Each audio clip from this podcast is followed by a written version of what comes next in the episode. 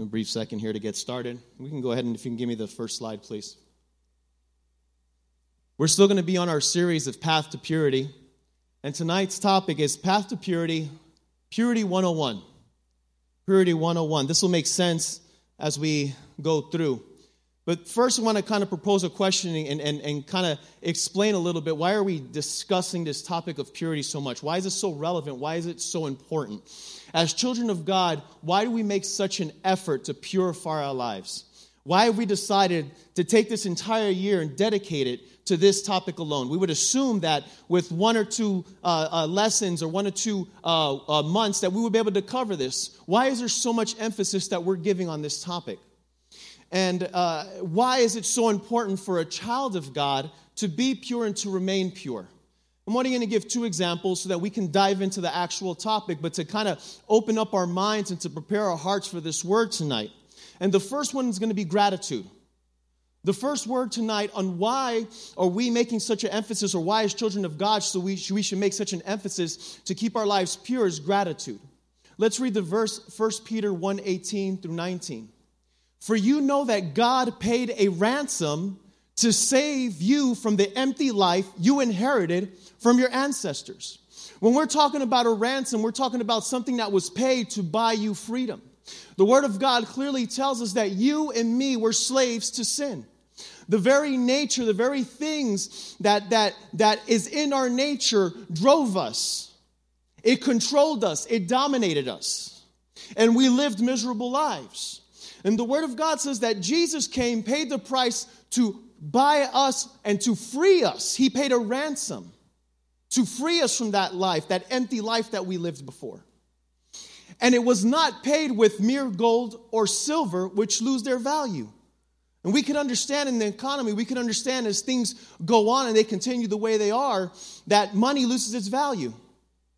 Uh, with the way the economy is and the government continuing to give out money and money and money, soon the dollar isn't going to be worth anything. And even gold and silver throughout the years and throughout the ages has lost its value. But what bought us our freedom never loses its value, it is invaluable. It says, It was the precious blood of Christ, the sinless, spotless Lamb of God. See, when you understand the price of something, you're able to appreciate it more. That's gratitude. Gratitude uh, uh, is when you receive something that you just don't put it away, but you use it. When we understand what, what the price was to buy our freedom, when you truly understand the price of something, you value it. You know, it's like when you have your children, and, and, and some of us, when we were younger, uh, if our parents wanted to buy us something, or if you bought your child something, uh, many times they didn't question what the price was. If you wanted a laptop, or they wanted a computer, or they wanted some device, hey, you're gonna buy it? Oh, they want to go to school, pay that tuition. As long as the parents are willing to pay for it, handle it. But the second it comes out of their pocket and they have to pay for it, all of a sudden our children become very wise in how they spend their money. All of a sudden they nickel and dime everything. And that's not a bad thing because it's important to learn the value of money. But what you can appreciate from that is they get gratitude because now they understand what it means to work for something. Now they understand what it means to invest in something and that hard work to pay for something. That's gratitude. Why is it that we're talking about? Why so much emphasis about keeping our lives pure? Number one, out of gratitude. Because we understand and we know what it was that brought our freedom was the precious blood of our Lord and Savior. And the second one is an expectation. As the children of God, we have an expectation. 1 John 3 2 to 3 says, Dear friends, we are already God's children, but He has not yet shown us what we will be like when Christ appears. But we do know that we will be like Him, for we will see Him as He really is. And all who have this eager expectation will keep themselves pure just as He is pure. The Word of God tells us that when Christ appears, we don't know yet what it will be like, but we do know from the Word and the promise that when we see Him, we will convert and be like Him. And because we have that promise, because we live with that expectation, then we want to keep ourselves pure. We're not keeping ourselves pure in order for us to be saved. We keep ourselves pure because we are saved.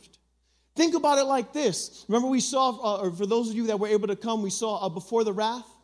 If you had a bride and a husband, and the bride was about to get married, and you know, we have these traditions here in, in, in, America that, you know, the husband can't see the bride. And the bride is in this beautiful gown, which is one of the most expensive things in the wedding. And she has this beautiful gown.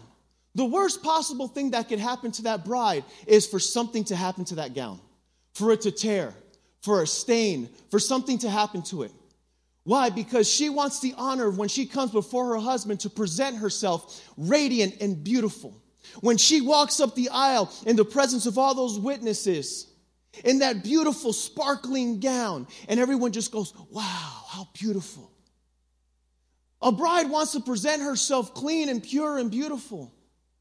And us as children of God, that should be the desire of our heart. Every day with an expectation that He can come at any time. And when He comes, we don't want to be embarrassed about Him coming. We don't want Him to catch us doing something that we shouldn't be doing. We want to be ready for Him, embracing Him, ready for Him to take us with Him.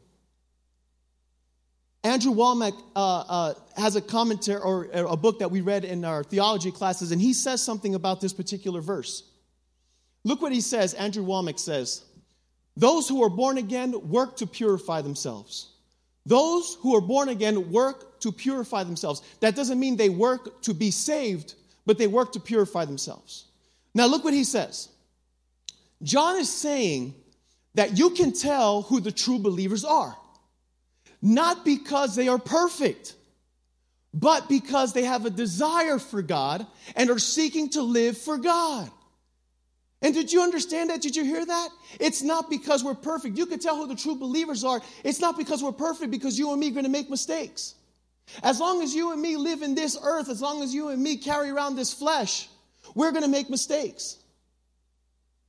We're going to mess up sometimes. Sometimes our attitudes are going to get the best of us. Sometimes we're going to say things we regret. Sometimes when we do some things that we regret. But the way you can tell that you are a child of God is because there's a desire in you to want to honor and to please Him.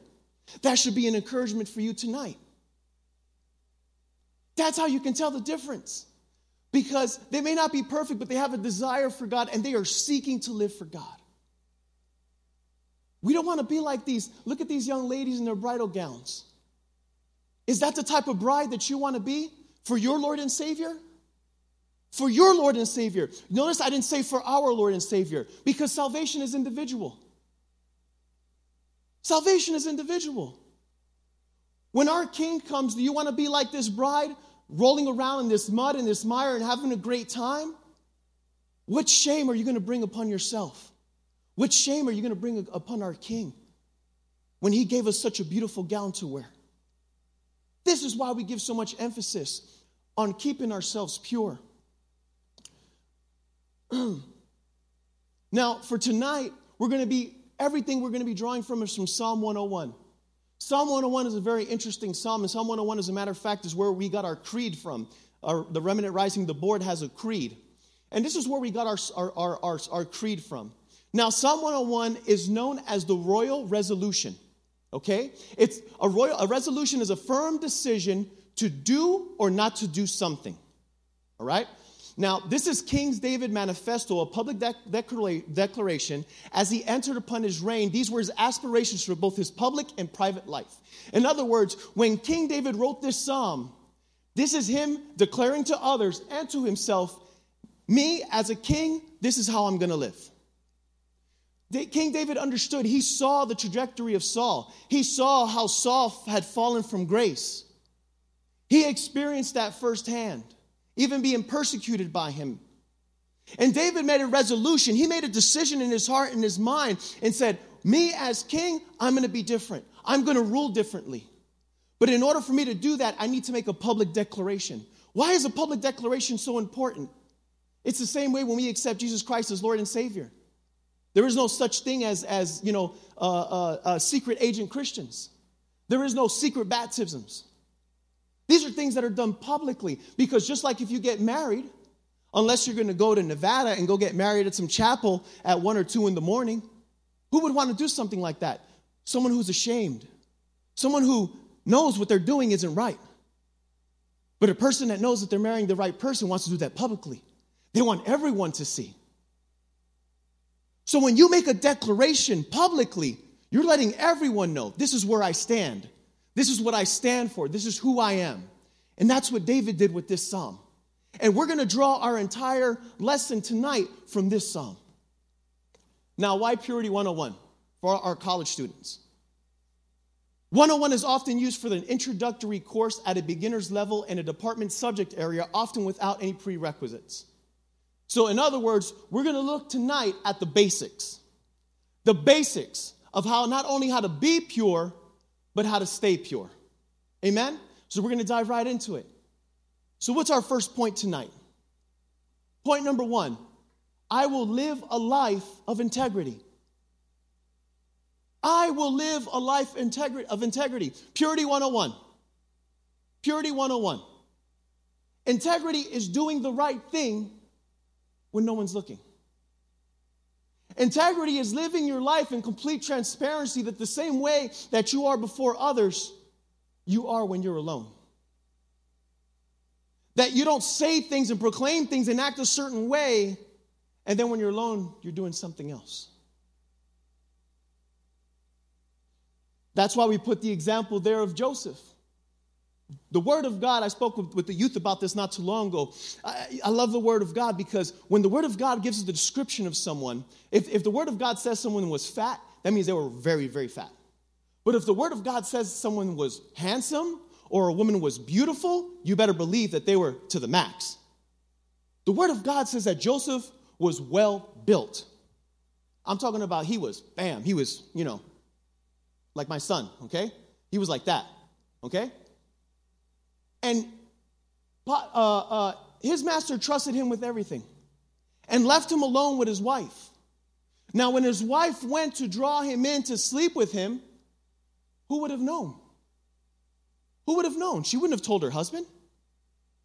Who would have known? But Joseph knew. And he said, How can I sin against God? And what did he do? He fled. He ran away from the situation. That's integrity.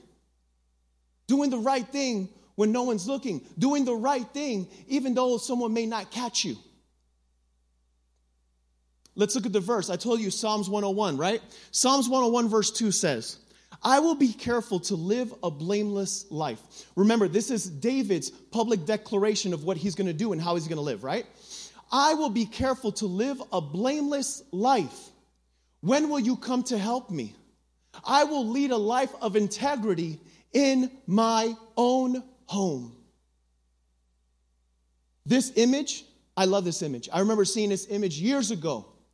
And if you're in, uh, if, if you, you know, know of people maybe in your family that used to use heroin or something like that, or an AAA, you'll see them carrying around this image, maybe with like the Serenity Prayer or something like that. But this image impacts me not because of what you can see, but what the artist said about it. Let's read what the artist said about it. The artist is Stephen Sawyer, and this is his comment regarding this image. I was trying to demonstrate the fact that God does live inside us, and the two arms are the same arm. If you look at it, you will see that Jesus' arm, excuse me, you will see that it's Jesus' arm, and it's also the junkie's arm. There's nowhere that you and me can go that we can escape the presence of God. You or me are sealed with the Holy Spirit. Jesus said, I will not leave you as orphans. You and me have the presence of God residing in us. And every single decision that we decide to make when we're alone, guess who's right there with you? That's why we want to live a life of purity. He is ever present with us no matter where we go. He's the comforter. He's the one that's come alongside of us to empower us. You know, the Word of God says this it says that John, who was the greatest there was, Jesus, from Jesus' own mouth, John the Baptist, his cousin, but yet he says this about him, but yet he will be the least in the kingdom. How can you say? John ran around the desert in camel's hair like, like, like a madman. He was crazy, crazy for God. And yet the word of God says that he will be least in the kingdom because he doesn't have what you and me have the very presence of God living inside of you. That's what you and me have. No matter where you are, no matter what you're doing, Jesus is right there with you. That should encourage us to live a life of integrity. Number two, Purity 101 I will refuse to look at anything vile, morally bad, or wicked. You know, you and me control what it is that we look at. No one else controls that. You decide what you want to look at. I remember when I was growing up, my mom is there, and, and you know, back then when HBO came out, right? And then if there was a movie or something that I couldn't see, it's like, cover your eyes, Jonathan. Right? You and I control. You control what you watch. You know, we have the five senses, but you know where we receive the most stimuli through? Through our eyes. The eyes are constantly back bouncing around looking for things. As a matter of fact, the Word of God says the eyes never have enough seeing. You know why? Because the eyes are always looking for light. That's how you and me are able to see. Because the light comes in, the image flips around, it reaches the brain, and all of a sudden we have an image. The eyes are always searching for light, they're always searching for something to look at. No one else has control over what you watch except you. We're talking about Purity 101, right? I will, Psalms 101, verse 3, I will refuse to look at anything vile or vulgar. This is an app that I use, and you can ask my son, you can ask my mother, you can ask my wife. I will not watch a movie until I check the content of what's in that movie. There's common sense media, there's a lot of different ones, and it tells you, whoa, hold on, there's some sex in that movie. What's it about? Oh, it's just a husband and wife kissing. Okay. Should you monitor what you watch? Absolutely. You have a responsibility to keep yourself pure for our King in gratitude and expectation that he's coming. Don't just put anything on. I'm going to tell you something. A PG 13 movie now is not the same as a PG 13 movie 20 years ago. Okay? The PG 13 movies now, comedies, I don't remember the last time that I saw a comedy. Because they're so raunchy, they're so disgusting, they're so filthy, they're so perverted. And if you know what, that's on you. If you want to watch that, I'm not going to allow myself to be poisoned with that. I know where I came from, I know where my weaknesses are. I know that the Word of God says I need to guard my heart. What do you need to guard your heart about?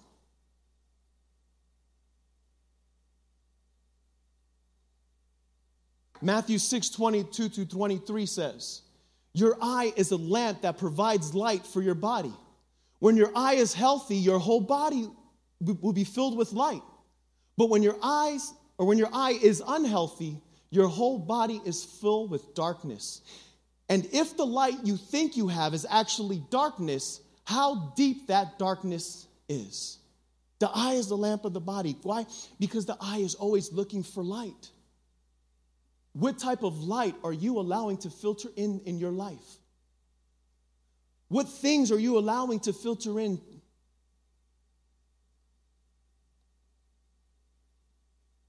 Number three, on Purity 101, I will not associate with the wicked.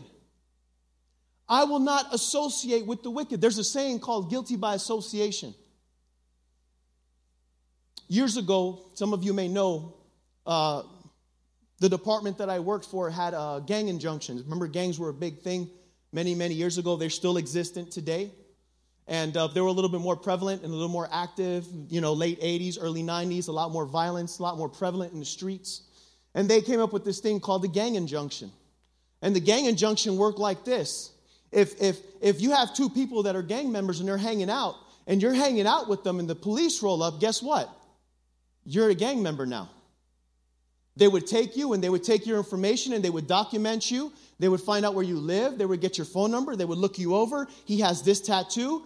Uh, this is where he goes to school at. And now you are officially, boom, filed. You're an associate. And some people may say, well, that's not fair. Okay? Let me ask you something. If you're hanging out with some gang members and they're friends or they're even cousins or families of yours, but you're not active in the gang, do you think when the other gang rolls by, they're going to stop to ask you, Excuse me, I see you're standing with them. I just want to verify. Are you an associate or are you actually a gang member? It's not going to go down like that. And I guarantee you that in the shooting, the one that's going to get killed is the one that's not the gang member. And I'm not saying this to make light if anyone has lost family to any of this type of violence, but it's the truth because I've seen it firsthand. Guilty by association. David makes a public declaration in regards to this, and let's see what King David says. Psalms 101, verse 3 I hate all who deal crookedly, I will have nothing to do with them. You and me have a responsibility with whom we associate with and whom we spend time with. I could remember uh, some of you when you guys were in high school, when you guys were going through all your little weird and awkward stages, even though I've only not been here very long. And I could kind of tell when some of you were kind of like hanging out with certain people, and you could kind of tell because the attitudes start acting a little different, you start acting a little different, you start speaking and talking a little different. And I'm like, hmm, this isn't the way this person used to talk. This isn't the way this person used to walk. This isn't the way this person, something's going on. See, this, this person is starting to be influenced by the people that surround them, and not in a good way. Maybe you've heard of this term before. One bad apple spoils the whole bunch. Look what 1 Corinthians 15 33 says. Don't be fooled by those who say such things, for bad company corrupts good character. Bad company corrupts good character. When we're talking about corruption, we're talking about a degradation or we're talking about a breakdown from that original state. Now, if you are made into a new creature in Christ and you're this new person in Christ and you start to hang out with certain people who don't believe what you believe in, who don't walk and talk like you do, there's going to start to be a breakdown of your moral character. Where do they get this term, one bad apple spoils the whole bunch? It says here, one wounded apple will release ethylene. Ethylene is a hormone. And what will happen is it'll cause the other apples to start producing ethylene also. And what will happen is the, all the apples will over ripen. Now, this is a process that they use to actually ripen fruit. If they have a box of fruit, they will intentionally mark or scar one of the apples so that the rest of the apples can ripen quicker. So they'll be ready to sell. The problem is, is they ripen so quick, if they're not sold on time, none of them are good anymore. And isn't it interesting that it's an actual hormone? The process is the same. Nothing changes. Bad company corrupts good character. Who are you associating with? Who are you hanging out with? Who are you spending time with? Well, wait a minute. What does the Bible talk about spending time with people at church? 1 Corinthians 5 9 through 11. When I wrote to you before, I told you not to associate with people who indulge in sexual sin. Check. But I wasn't talking about unbelievers who indulge in sexual sin, or a greedy, or a cheat, or cheat people or wor- who worship idols, you would have to leave this world to avoid people like that. Wait a minute. He wasn't talking about people on the outside that act like this. Now, let me put this, let me put the, uh, the mark right here because I know someone's going to say, wait a minute, Brother Jay, you said in the word that he wasn't talking about people like that, so I'm going to go hang out with these people. There's a difference. Okay? if you work with people, obviously that aren't Christians, you're not going to just completely avoid them. That's your opportunity to be a light. That's your opportunity to be salt. If you're at school with people who aren't Christians and believers, that's your opportunity to mingle with them, to share your, the, the, the light of the Lord with them. I'm talking about things where you make intentional trips where, hey, yeah, let's go uh, hang out at the bar after work. Oh, I'm going to go witness to them at the bar. No, that's not what we're talking about. But in this particular instance, Paul is talking about Christians.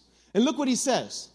I meant, verse 11, I meant that you are not to associate with anyone who claims to be a believer, yet indulges in sexual sin, or is greedy, or worships idols, or is abusive, or is a drunkard, or cheats people. Don't even eat with such people. That's kind of harsh. That's kind of harsh. Wait a minute. You mean if there's someone that left the church, I can't hang out with them? Let me ask you this how are they living their lives? Don't get upset with me. We're looking at the Word of God. This is the counsel of the Word of God. You see, the purpose and the reason behind this is so that the person will feel guilty and be ashamed and come back to the Lord. Because it can be easily misunderstood or misinterpreted that by you hanging out with them, you're condoning their behavior. That's what Paul's saying. That's what the Word of God says. Some of you may not be in agreement with it, but I'm not here to make you happy. I'm here to share the Word of God with you. Miguel de Cervantes said this Tell me what company you keep, and I will tell you who you are. Who are you? What type of company do you keep? Who do you associate with? Who do you spend time with? Number four, Purity 101 I will guard my thoughts. I know Sister Priscilla uh, shared a lot about this when she shared the word a couple of months ago.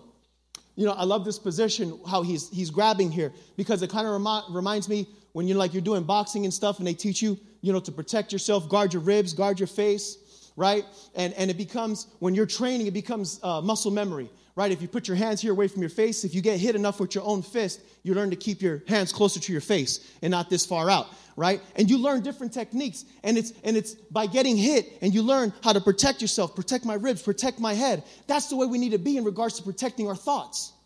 We should be sick and tired of getting hit so many times in our mind that we begin to protect it better and to keep our guard up instead of letting our guard down. How many times have you fallen on your face because you got hit in your thoughts because you dropped your guard? I will reject, once again, uh, King David's declaration I will reject perverse ideas and stay away from every evil. Do you reject perverse ideas? They come at the most, the, the, you could be sitting here right now and something just comes to your mind all of a sudden. But you're not a victim. I know that the world loves to share and loves to scream that everyone's a victim nowadays, and you can't help it. But you can help it. You know why? Because you're a child of God and you have the Holy Spirit living inside of you.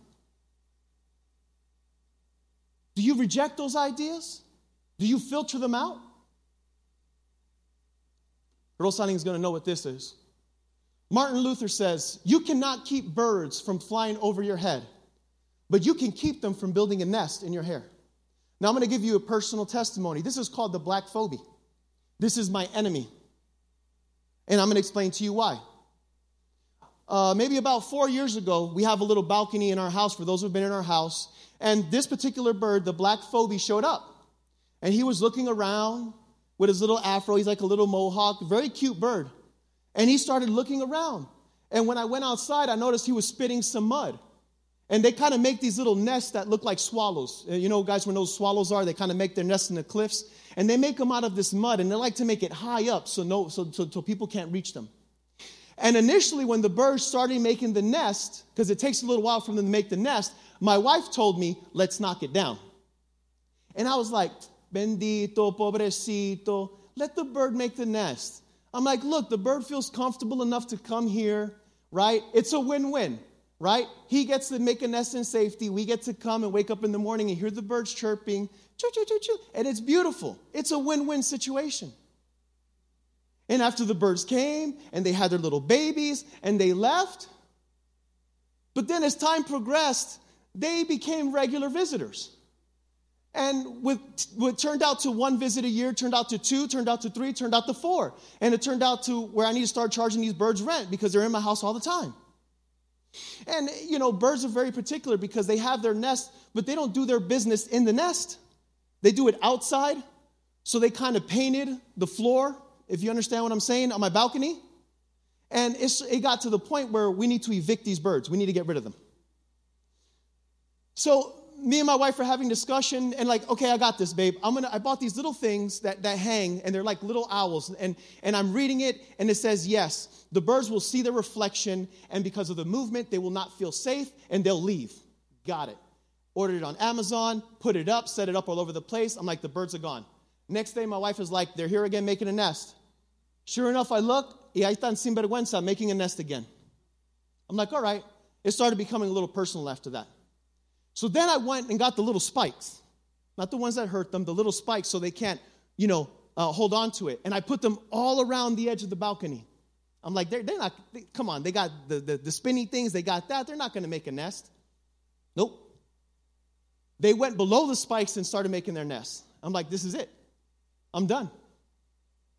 So, what I had to do was I had to combine the previous thing that I had bought and hang them along the edge and make all these crazy obstacles to keep these birds. And you, you go to my house and you look at the top and you're like, Brother Jay, what is all that stuff you have up there? Well, that's because of these guys. Now, here's my point with this long story about my battle with the black phoebe. What would have been easier? If I would have stopped them from making the nest in the first place, or all the headache I had to go through afterwards. What's building a nest in your heart and your mind tonight? What has started to manifest itself and you're letting it linger? I'm going to tell you what, if you don't take care of it now, it's going to be a lot harder to deal with later on.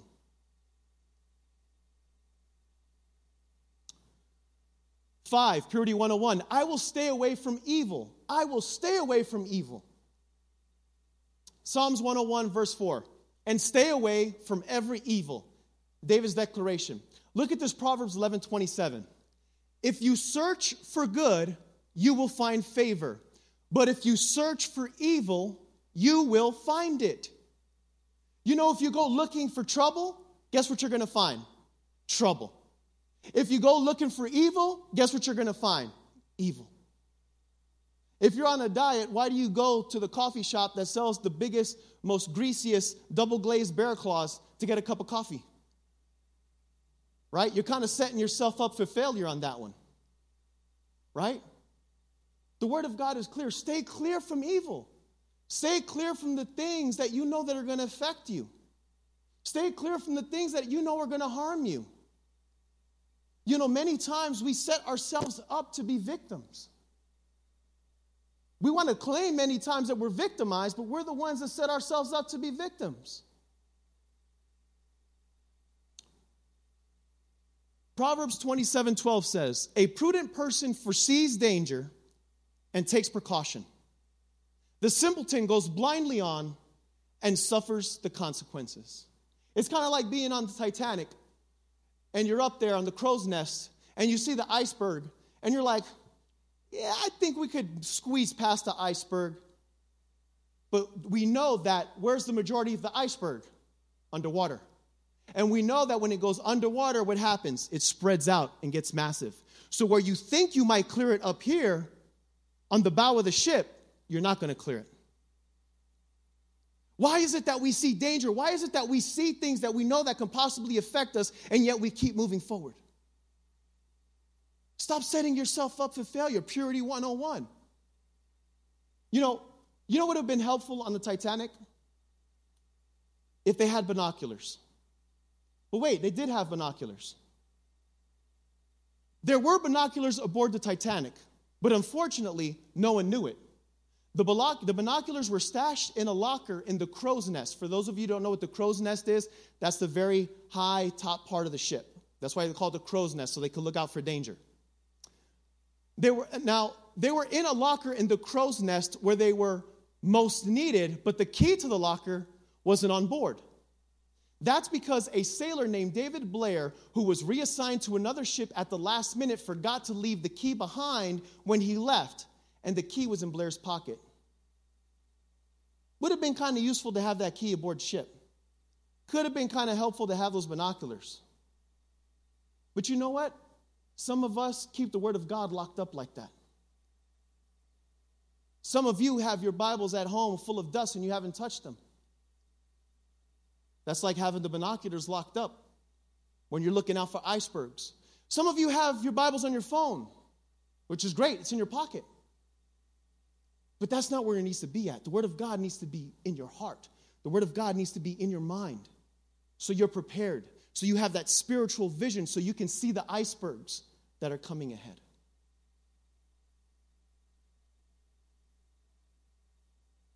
Number six, Purity 101.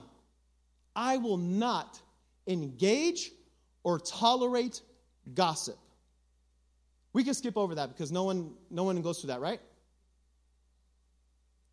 This is probably one of the, the biggest ones. Let's see what David says. King David, his public declaration. He's saying this I will not tolerate people who slander their neighbors. Let's think about this for a second. King David is making a public declaration. That means he is doing publicly what I'm doing now. He is letting everyone know this is what I am, this is what I stand for. In other words, if you come to me with some nonsense and you start talking about people, stand by. Why do you think he was so prevalent about this? Look what Proverbs 18:8 8 says. Rumors are dainty morsels that sink deep into one's hearts. You know what happens when you hear a rumor? You know what happens when you hear gossip? It goes into your mind, it goes into your heart. You can't get rid of it. It's there. And here's the funny thing it doesn't make a difference if it's true or not. It begins to manifest itself in your behavior. Oh, but you know, I don't like the way Brother Jay looked at me the other day. You know what? I heard Brother Jay did this, or I heard Brother Jay said that. Oh, really? Now it's, it's there already. And now that begins to become a thought. And that thought manifests itself into emotions, and that emotions begin to manifest itself in a behavior. Well, I'm going to act a certain way towards Brother Jay right now because, you know, I heard he said this and I heard he said that or the other. Why do you think it's so important to guard our ears, to guard our hearts, to guard our eyes? Because of the way that it affects us.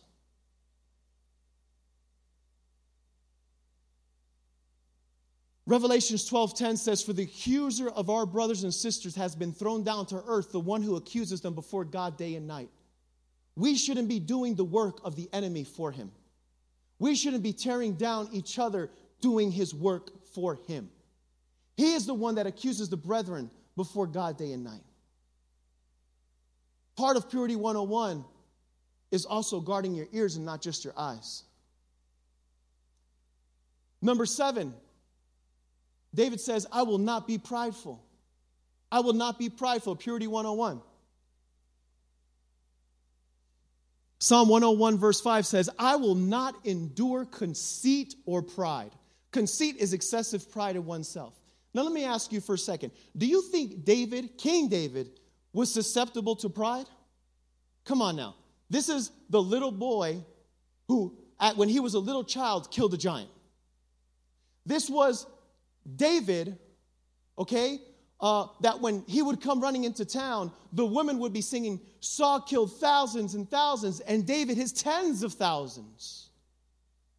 Now, do you think they gave King David some lip service? Do you think that King David had an opportunity to get the big head? King David understood that it was God that did everything for him. King David understood that it was God that slayed the, the, the giant and not him. King David understood that every time Saul threw the lance, the, the spear at him, that it was God protecting him because he was God's anointed. King David understood that when he was hiding in the cliffs and the mountains like a goat, and he was acting insane because he was scared people were going to tear to, to, kill, to take his life, he understood that it was God protecting him, and not because he was a bad assassin or warrior. King David understood the importance of being humble. King David understood the importance of trusting in God for everything and thanking Him for everything. Ezekiel 28 17 says, Your heart was filled with pride because of all your beauty. You see, what happens is, is those attributes that God has blessed us with are the very things that can be our Achilles heel. In other words, they could be the things, they could be our downfall. If you're beautiful or excessively handsome like me? Amen. I heard an amen back there. I think it was my wife. That could be your downfall. That could be your downfall. If you're smart, if you catch things quick, that could be your downfall. The things that we're naturally good at, the things that God has blessed us with, that we're talented with, could be the very things that are our downfall because we begin to depend upon those things. And they were gifts from God. You didn't decide how you, you were going to look. You didn't decide what talents you were going to have. You didn't decide what color your eyes were going to be. God decided that. Everything that you and me have is a gift from God. So, how can we become prideful about it? Brother Tony has a phenomenal talent. I don't know how he does it. we could bring a song here, and he's playing the song, and he's like, and he's like, okay, yeah, play this key, play this key. And I see him practice, and he'll be over here and be like, yeah, oh, do that key. Oh, no, bass over here. Oh, congas over here. Voices, ha, ha, ha, ha. And he's just like all over the place.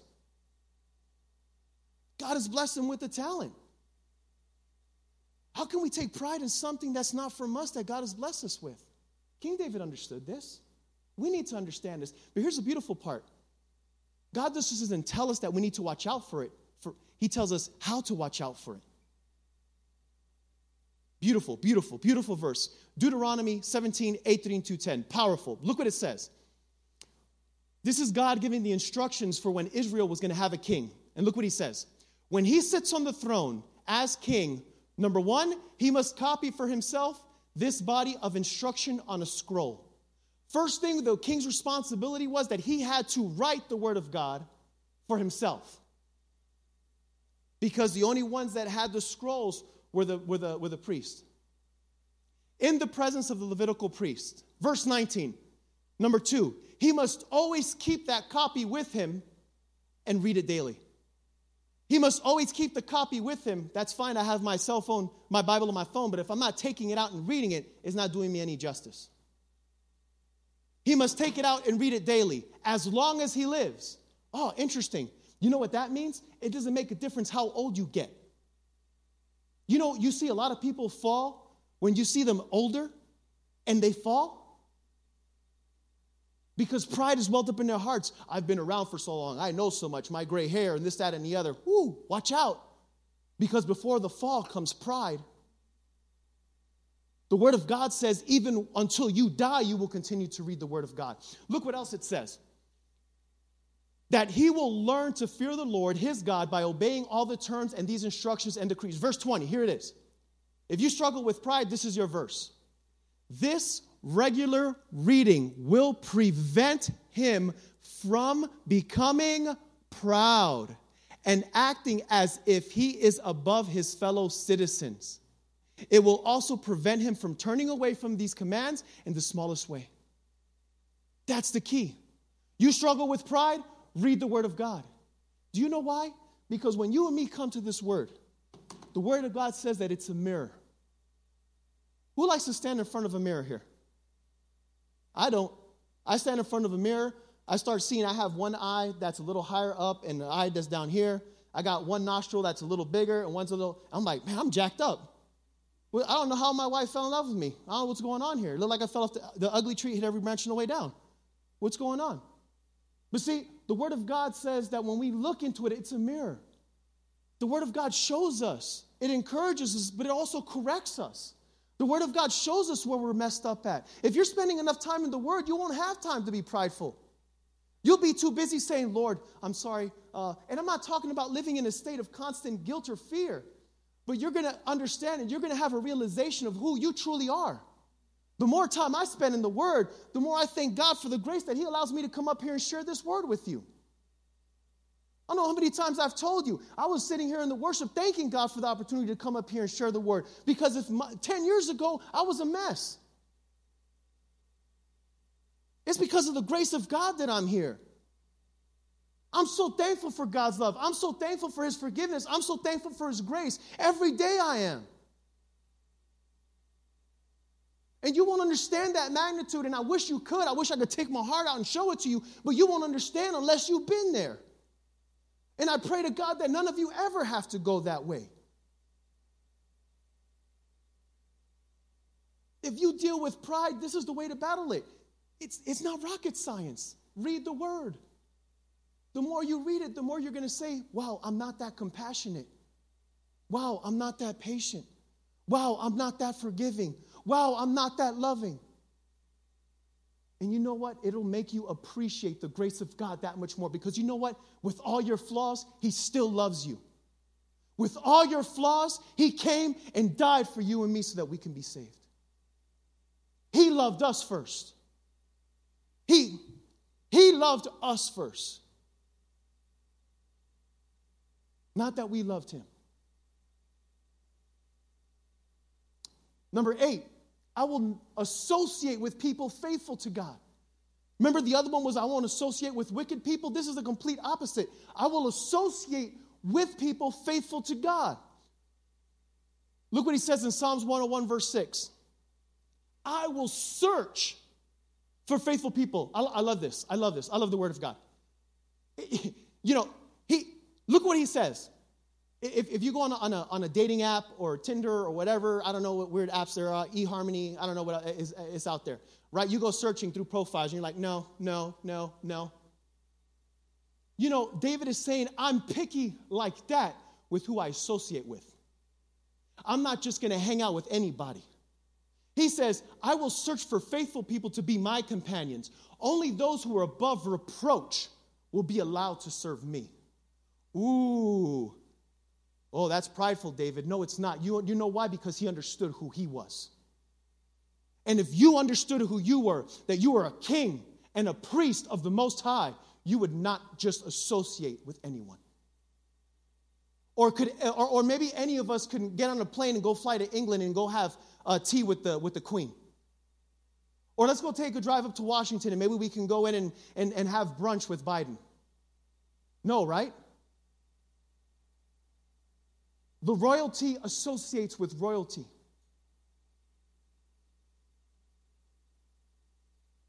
I'm going to tell you a story.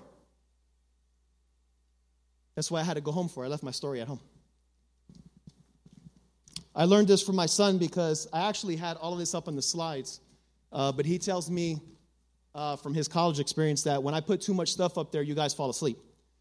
So you can look at the pictures while I read and not fall asleep, hopefully. Okay? I'm going to tell you a story, a fable. Okay? A fable is told about an eagle that thought he was a chicken. When the eagle was very small, he fell from the safety of his nest. A chicken farmer found the eagle, brought him to the farm, and raised him in a chicken coop among his many chickens. The eagle grew up doing what chickens do, living like chickens and believing he was a chicken. Right? He was in that environment. And he was around that environment so much and for so long he believed that's what I must be. I must be a chicken. That's all I see is chickens. A naturalist came to the chicken farm to see if what he had heard about an eagle acting like a chicken was really true. He knew that an eagle is the king of the sky. He was surprised to see the eagle strutting around the chicken coop, pecking at the ground and acting very much like a chicken. The farmer explained to the naturalist that the bird was no longer an eagle. He was now a chicken because he had been trained to be a chicken and believed he was a chicken. You see, he had been in the environment so long, it was irrelevant whether or not he was a chicken. He believed he was a chicken. The naturalist knew that there was more to this great bird than his actions showed. He pretended to be a chicken. He was born an eagle and had the heart of an eagle, and nothing could change that. The man lifted the eagle onto the fence surrounding the chicken coop and said, Eagle, thou art an eagle. Stretch forth thy wings and fly. The eagle moved slightly, only to look at the man. Then he glanced down at his home among the chickens in the chicken coop, where he was comfortable. He jumped off the fence and continued doing what chickens do. The farmer was satisfied. I told you that he was a chicken. So this man comes and grabs this great eagle and he sets him on the border of the chicken coop and he's talking to the chicken. And he's saying, I'm calling him a chicken now, it's an eagle. And he's talking to the eagle and he's saying, Eagle, you are an eagle, not a chicken. And the eagle looks at the man with those piercing yellow eyes and that fierce nose and that beak and those talons. And he looks at the man, but then he looks back down to the chickens. And he jumps back down to the chickens.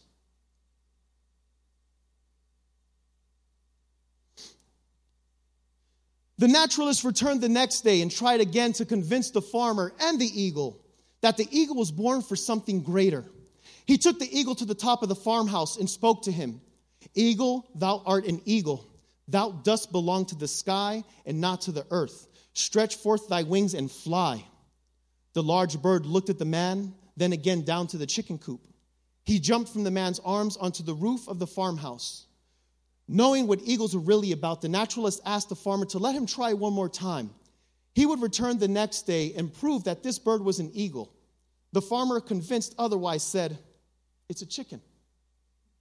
See, this time the, the, the, naturalist gets a little smarter. And instead of just putting him on the, the border of the chicken coop, he goes to the top of the farmhouse. He goes a little further. And he looks at the eagle in the eyes and says, You are an eagle. And the eagle looks at him like some of you are looking at me. But then he looks back to where he came from. But this is where I come from. This is the environment that I grew up in. I can't be any better. How can I be a king or a priest? Look at my home. I'm a chicken.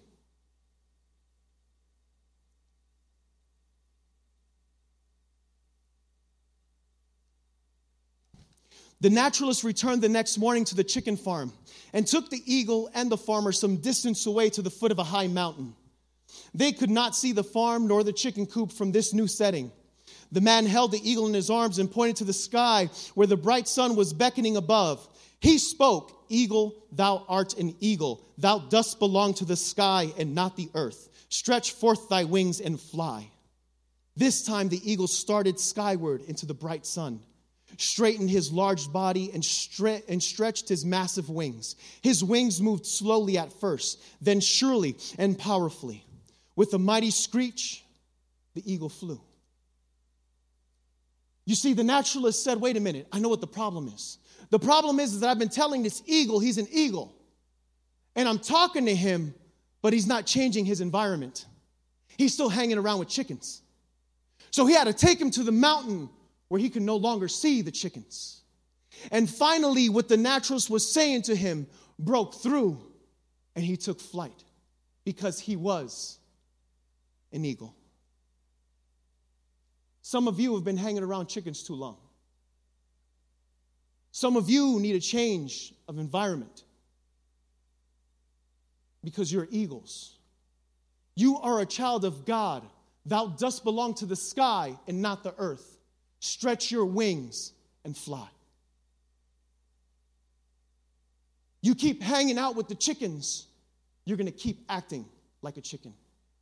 And you and me are not meant for the earth. This isn't being arrogant. This is what our King and our Lord and our Savior says about us. That's what He says about you. Are you going to start believing it? Change your environment. Stop hanging around chickens and be the eagle that God meant for you to be. Colossians 3 1 through, uh, Colossians 3, the verse is wrong, I apologize. Since you have been raised to this new life in Christ, set your sights on the realities of heaven where Christ sits and the place of, of honor at God's right hand. Think about the things of heaven and not about the things of earth. See, if you begin to hang out with people who are heavenly minded, you will become heavenly minded. Isn't that amazing?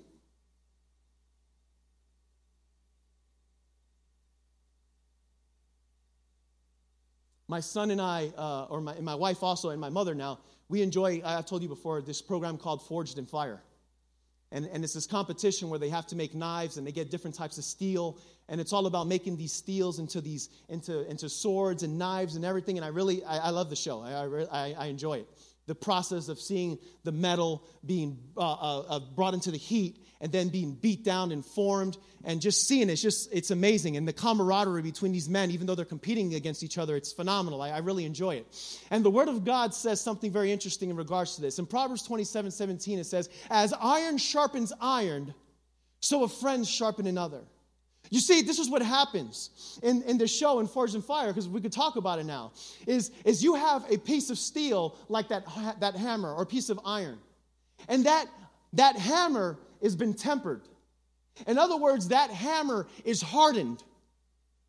And the reason that hammer is hardened is because it's already been through the heat.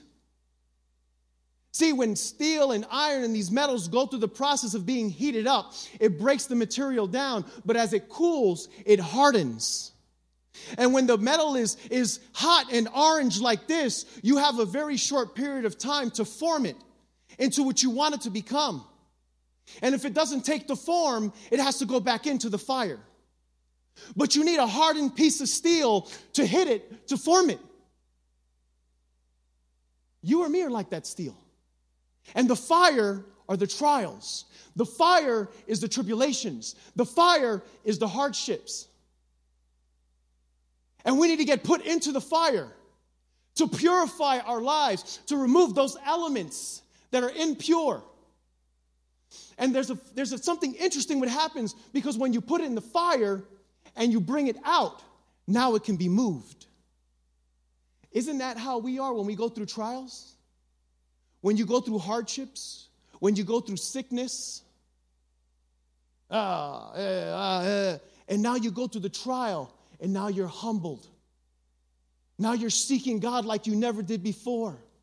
Now you're coming to church, and instead of talking to people before service, your head is buried in that chair, crying and weeping and praying to God because you have stuff going on in your life that no one knows about because you're in the fire.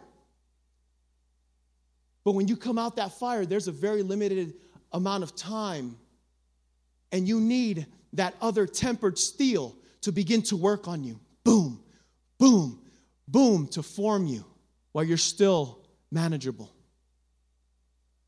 Iron sharpens iron. You cannot get that. That's like that iron sharpens iron. You can't get that. If you're going to the trial and you go to one of your friends from the world that doesn't know anything about the Word of God, that's like trying to manage that material with a piece of wood.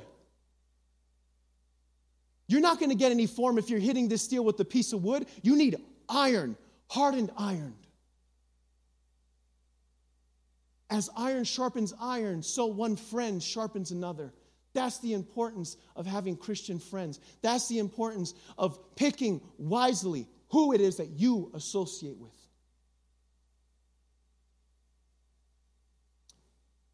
Number nine, I will not tolerate lies or liars. I will not tolerate lies or liars. Let me ask you this What forms your opinion of the world and the culture and everything that goes around you? Is it everything you see on TV? Is it everything you see on the news? Is it everything that you see on YouTube? Is that what forms your mind? David was very clear. Look what David says in Psalms 101, verse 7 I will not allow deceivers to serve in my house, and liars will stay will not stay in my presence. We know that the enemy has always hated the truth because there's no truth in him. What is the reality of your world? Where do you get your world perception from of everything that's going on? And this movement and that movement. Is this what is it what you see on TV?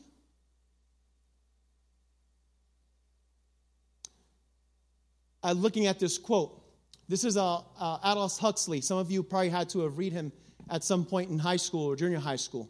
Look what he says. Hitler's vast propaganda success were accomplished with little or more than a radio and a loudspeaker, and without TV and tape and video recording. Today, the art of mind control is in the process of becoming a science. What controls the narrative and your perception of the reality and the reality of the world that's around you right now? What molds your perception? You know, he's known for a brave new world, and I put this here on the bottom very small so I can read it. I don't know if you can read it. Uh, but I'm going to give you a, a, quick synopsis of what this book is. A Brave New World is largely set in a futuristic world state. Hmm, world state, okay, one world, whose citizens are environmentally engineered into an intelligent based social hierarchy. Kind of sounds like progressive thinking to me. The novel anticipates huge scientific advancements, okay, check, in technology, psychological manipulation, and classical conditioning. Check. That are combined to make a dystopian society which is, which is challenged by only a single individual. Here's an author that wrote a book many years ago, in I believe in the 1930s. And he's quoting about the dangers of what he was seeing in his time. In his time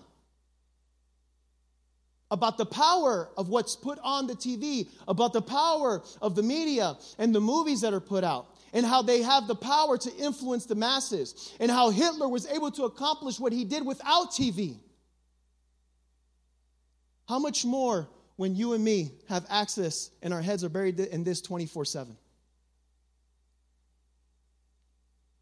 That we become paranoid, that we're living in a constant state of fear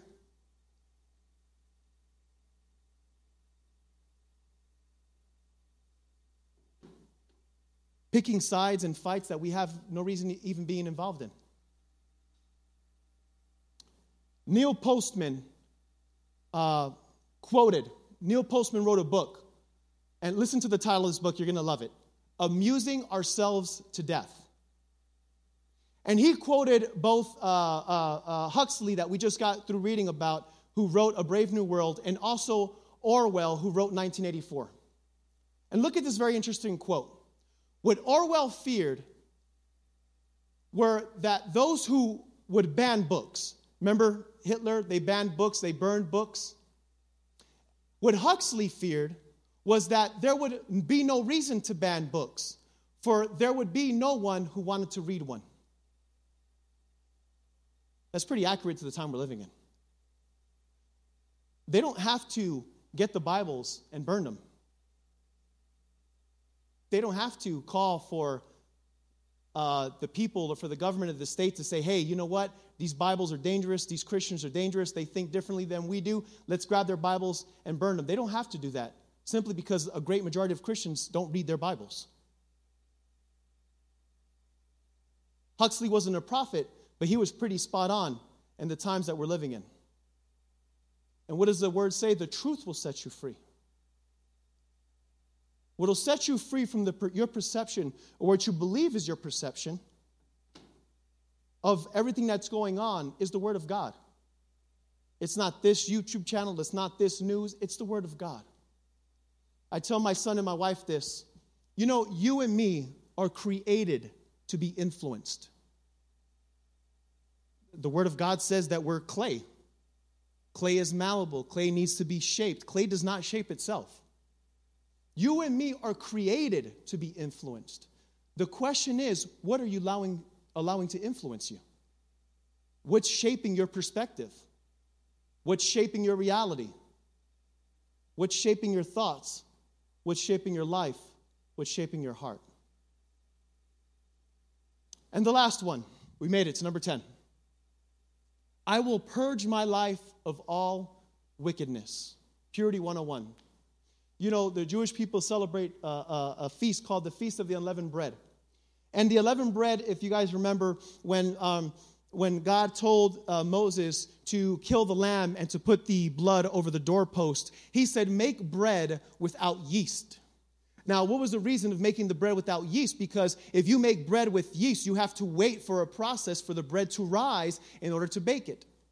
When you make bread with no yeast, it's flat. Now, I, I kind of read up on this a little bit because it was very interesting to me about this whole yeast thing. Because we know that the Bible uh, uses yeast very synonymous with many things, with hypocrisy, but one of the things is sin. And the way they would make bread is they would make the bread and make the dough, and they would leave it out on the counter. And the yeast, which I believe is uh, some type of bacteria or whatever, would come floating in through the window at some point and attach itself to the bread from outside naturally. And all it takes is a little bit of yeast. Because what happens is that the yeast, this bacteria, begins to ferment the bread. It begins to multiply within the cells of this bread, and the bread begins to rise. And it only takes a little bit. And what they would do is because since this process took so long, when they would make a new batch of bread, they would take a lump of the old bread and put it in the new bread. So they wouldn't have to wait for the process to start all over again because that lump of old bread already had yeast in it. The whole purpose of the Feast of Unleavened Bread is to clear your life of anything that can contaminate it. You know, uh, me and my wife and my son and my mother, when we started coming here uh, we went through our process, we went through our steps just like anyone else. And I'm, I'm not embarrassed to talk about it. I think it was a learning experience. And one year, we decided to celebrate this in the very beginning when we started coming here. And let me tell you something it is a very rigorous process to get of, rid of all the yeast in your house. Everything has yeast in it shampoo, uh, I mean, mustard. There's like, you have to throw so much stuff away. But doing it was a blessing to at least experience it once. You know why?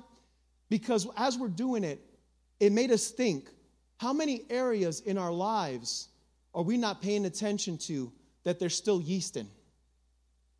How many areas in our lives still need to be purged, still need to be cleaned, still need to be cleared out? And we're not doing anything about it. And that's the whole purpose. Is for you to reflect on it. I will purge my life from all wickedness. This is what King David says Psalms 101, verse 8. My daily task.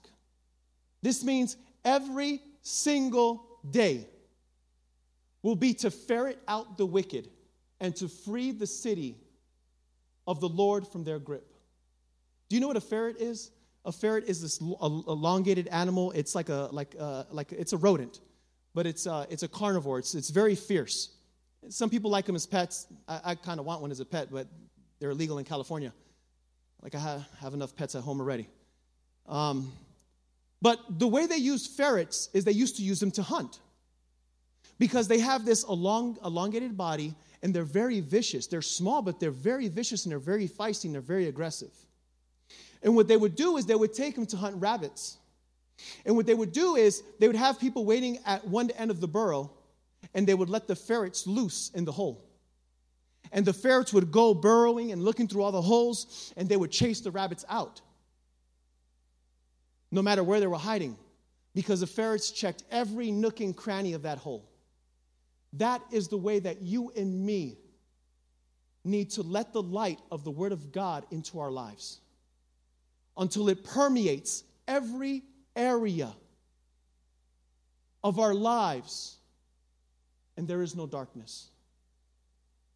I was here a couple of weeks ago. I think it was, uh, I think it was Sister Jackie and uh, Brother Jose and Rosalim, and we were doing practice.